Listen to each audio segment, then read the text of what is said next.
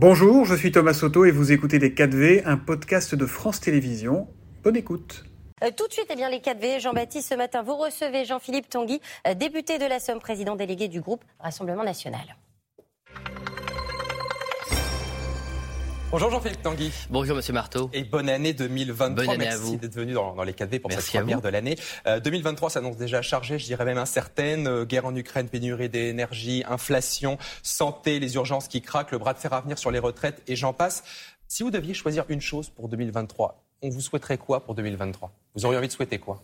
Bah, pour les Français, j'aimerais qu'on sorte évidemment de cette crise de l'inflation euh, qui touche énormément les ménages, les classes moyennes, les retraités, euh, ceux qui travaillent dur. Et l'inflation aujourd'hui n'est pas maîtrisée. Je pense notamment à l'inflation sur les produits du quotidien. Euh, vos, collègues de, France Info ont fait une enquête prouvant et confirmant ce que malheureusement on annonce avec Marine Le Pen depuis un an. Les prix du quotidien ont augmenté entre 15 et 20 voilà, Des produits comme la farine, les steaks, les produits frais, les fruits et légumes. Bien se nourrir aujourd'hui en France, ça devient vraiment un problème pour beaucoup de familles. On va en reparler dans un instant. D'abord, sur ses vœux, Emmanuel Macron a appelé les Français, je cite, à plus d'unité, à ne pas céder à l'esprit de division. Est-ce qu'on n'aurait pas besoin quand même, effectivement, en ce moment, d'un peu moins d'affrontements, d'un peu plus de concorde?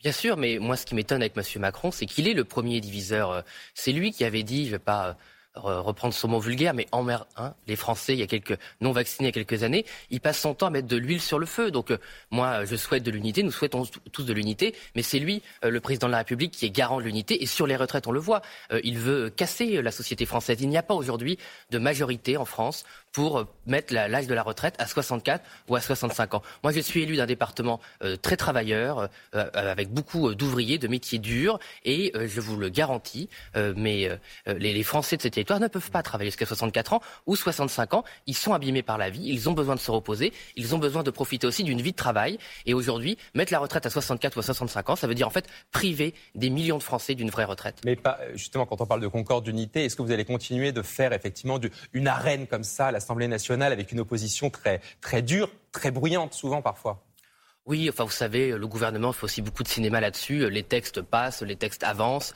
Ils ont utilisé 49.3. Vous savez, c'est Madame Borne qui respecte pas beaucoup le Parlement et les choix des Français. Quand elle arrive en ricanant. Non, mais vous savez, moi j'ai été très choqué quand Madame Borne, pour le 9e ou le 10e, je ne sais même plus, euh, Et 49.3, euh, est venue au Parlement et a commencé à faire euh, des blagues avec les insoumis euh, sur euh, la différence entre le nombre de 49.3 et le nombre de candidatures de Monsieur Mélenchon. Je pense que c'est eux qui ne sont pas à la hauteur de ce que vivent les Français. Alors Jean-Philippe Tanguy, l'inflation, pour un- atténuer la flambée des prix de l'énergie, euh, le gouvernement a donc décidé de mettre en place, un, prolonger un bouclier tarifaire en 2023, hausse des tarifs de l'électricité et du gaz qui va être plafonné à 15%.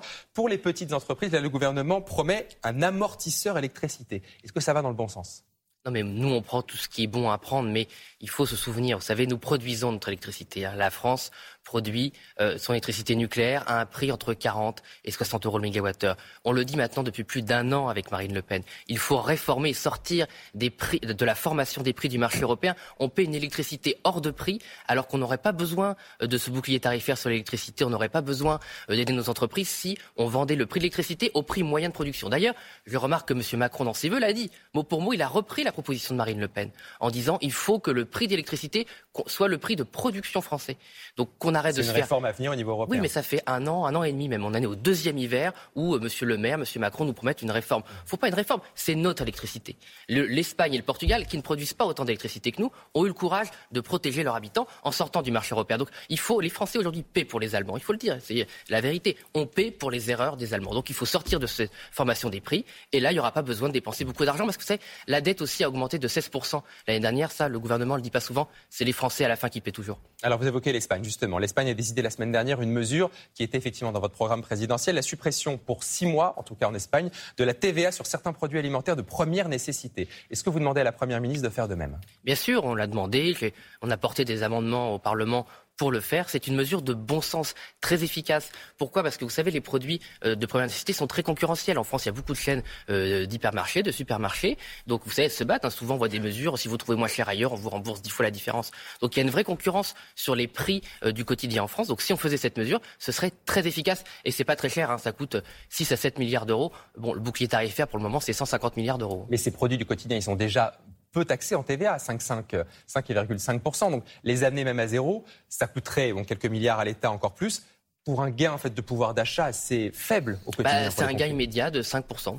c'est mécanique. Hein. Sur quelques produits seulement bah Non, sur une centaine de produits. Euh, une fois de plus, moi j'ai vu l'INSEE, mais j'ai vu aussi vos collègues de France Info ont fait euh, une liste de 100 produits de première nécessité, produits alimentaires, euh, fruits et légumes, produits d'hygiène, hein, c'est très important parce que euh, les gens aussi sacrifient beaucoup malheureusement euh, aussi hein, le confort du quotidien. Vous savez, pouvoir se laver, prendre soin de ses enfants, c'est la, moindre des choses. Les Français sont parfois à 1 à 2 euros par jour. Donc vous savez, 5% de, de, baisse immédiate, c'est loin d'être négligeable. Et surtout, ça concerne tout le monde, classe moyenne, classe populaire, retraité. Quand on voit que la TVA, c'est la principale ressource de l'État aujourd'hui, abaisser encore cette taxe, et qu'on en a les moyens après tous les milliards qui ont déjà été dépensés ces derniers mois, ces dernières années avec le bouclier notamment tarifaire. Et c'est vrai qu'il faut faire attention aux recettes. C'est pour ça qu'on a proposé une taxe sur les surprofits des grandes entreprises, les profiteurs de crise, les profiteurs de la guerre. J'avais proposé euh, à la Commission des finances une, une taxe sur les surachats d'actions. Qu'est-ce que c'est pour vos téléspectateurs? Il faut savoir qu'il y a plus de 40 milliards d'euros qui ont été dépensés pour que les, les, multinationales rachètent leurs propres actions en bourse. Donc cet argent, au lieu de spéculer sur les marchés, il serait bien utile, effectivement, pour aider les Français. Alors Jean-Philippe Tanguy, face à l'explosion des cas de Covid en Chine, la France, comme d'autres pays européens, euh, va imposer à partir donc d'aujourd'hui pour les voyageurs de Chine venus en France déjà un test à l'arrivée. il y aura même dans quelques jours, à partir de la fin de la semaine prochaine, un test de moins de 48 heures à faire avant d'embarquer, plus le masque à bord. Est-ce que c'est suffisant déjà? Écoutez, déjà, mettons en place ces mesures, qu'elles soient bien appliquées, strictement appliquées, bien surveillées. Moi, vraiment, je supplie le gouvernement et les gouvernements européens de ne pas faire confiance à la Chine. Souvenons-nous, la crise est partie de Chine. Manque de transparence euh, sur ce qui s'est passé, manque de transparence sur le début de l'épidémie. La Chine continue à mentir. C'est une dictature. Ce n'est pas un régime libéral. Ce n'est pas une démocratie. Ce n'est pas un régime transparent.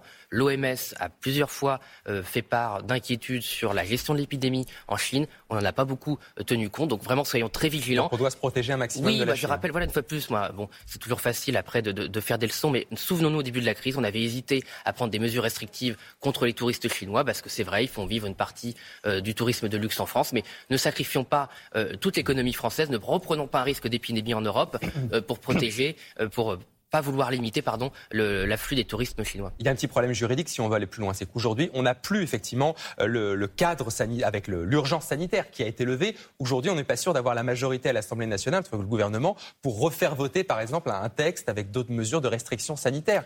Si vous je pense qu'il y aurait une majorité à l'Assemblée pour protéger les frontières. Vous seriez prêt à ah bah, voter si jamais il y avait des mesures nécessaires Oui, mais nous, on a toujours voulu protéger les frontières. Je rappelle que le contrôle strict des frontières, c'est la base du programme du Rassemblement national. Pourquoi? Car les frontières sont là pour protéger un pays, protéger un peuple quel qu'il soit. Et il ne faut pas attendre des autres qui nous protègent nous-mêmes, surtout pas la Chine. Alors la Croatie, la Croatie est devenue euh, hier le 20e pays à rejoindre euh, la zone euro. On vous a pas vraiment entendu sur, le sujet. Est-ce que l'euro, c'est plus un problème maintenant pour, pour le Rassemblement national? Écoutez, bon, l'euro a beaucoup changé ses règles de fonctionnement. vous savez que la Banque centrale européenne a fait ce qu'on appelle du quantitative easing, c'est-à-dire qu'ils ont mis beaucoup d'argent pour sauver l'euro. Donc ça a changé les choses. Il n'y a plus un euro fort. Vous savez, dans les années 2010, l'euro était trop fort par rapport au dollar, ça nous empêchait d'exporter. Donc beaucoup de choses euh, ont changé avec l'euro. C'est pour ça aussi que notre position a changé. Par contre, vous avez raison, il n'y a pas eu de débat sur l'entrée de la Croatie. Ça, c'est un problème parce que le fait que l'euro euh, augmente sa zone d'influence vers des pays dont l'économie n'est pas solide, euh, dont la transition économique vers une économie de marché n'est pas achevée, où les niveaux de salaire les niveaux euh, de protection sociale ne sont pas les mêmes. Ça, ça pose un problème. C'est dommage. Donc c'est une mauvaise chose que la Croatie rentre dans l'euro. Je pense que ce n'est pas une bonne chose qu'un pays comme la Croatie rentre dans l'euro. Euh, il y a un gros risque de débordement euh, du taux d'endettement des pays de la zone euro. les taux d'intérêt peuvent repartir dans le décor, notamment en Espagne, en Italie, au Portugal. Et une fois plus, je rappelle, vous savez, chaque mois les Français euh, pour les prix de les, programmes pardon, de stabilité en Europe. On l'a oublié, mais on paie quand même très très cher pour euh, protéger des pays qui n'auraient jamais dû être dans l'euro. Vous évoquiez la, la, réforme des retraites à venir, effectivement.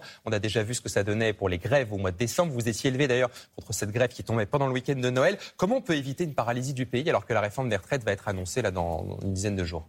Bah, écoutez, euh, il faudrait déjà écouter euh, les, comment dire les, partenaires sociaux. Quand on voit que la CFDT, qui est le syndicat sur lequel euh, la majorité a toujours misé pour faire ces réformes sociales, ne veut pas non plus de cette réforme des retraites telle qu'elle est annoncée, quand on voit que le gouvernement prétend négocier, mais il négocie rien, puisqu'il dit qu'il a déjà choisi l'âge de départ à la retraite, voire une augmentation, une augmentation du temps de, cotisation. Donc on ne sait pas trop ce qu'il y a à négocier. Donc nous, on met sur la table une proposition qui, je rappelle, pourrait être consensuelle. On maintient la retraite à 60 ans pour ceux qui ont commencé à travailler avant 20 ans. Elle s'établit de 60 à 62 ans pour ceux qui ont travaillé entre 20 et 22 ans, et on laisse la retraite à 62 ans. Ce qui compte, c'est le temps de cotisation. Il faut qu'on se souvienne, la réforme Touraine, qui a été votée sous François Hollande, n'est même pas encore appliquée. Elle augmente déjà la durée de cotisation. Donc déjà, laissons euh, les réformes s'installer et surtout, produisons de la richesse. Pour financer les retraites, il faut réindustrialiser la France, il faut relancer notre agriculture. C'est en produisant des richesses en France qu'on peut financer le système social. Sinon, on sera toujours dans la pénurie et dans la restriction des droits sociaux. On a compris que vous étiez opposé à l'allongement à 64 ou 65 ans de l'âge légal. Est-ce que vous seriez prêt, par exemple, à aller manifester dans la rue votre opposition effectivement à cette mesure? Non, moi, moi j'ai été élu par euh, les Français comme mes 87 euh, euh, collègues députés pour les défendre au Parlement. Il y a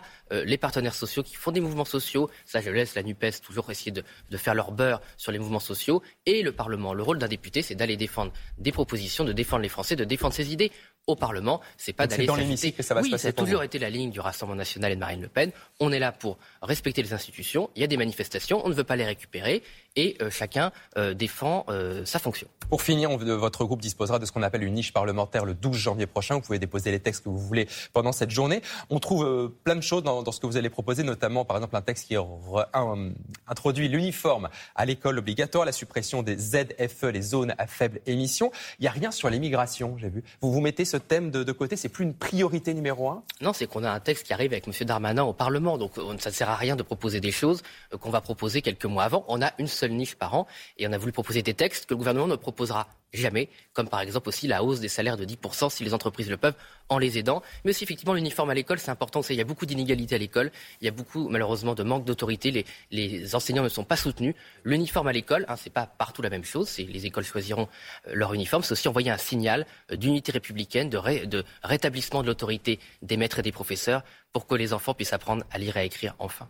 Merci beaucoup Jean-Philippe Tanguy d'avoir été l'invité des 4V. Bonne journée.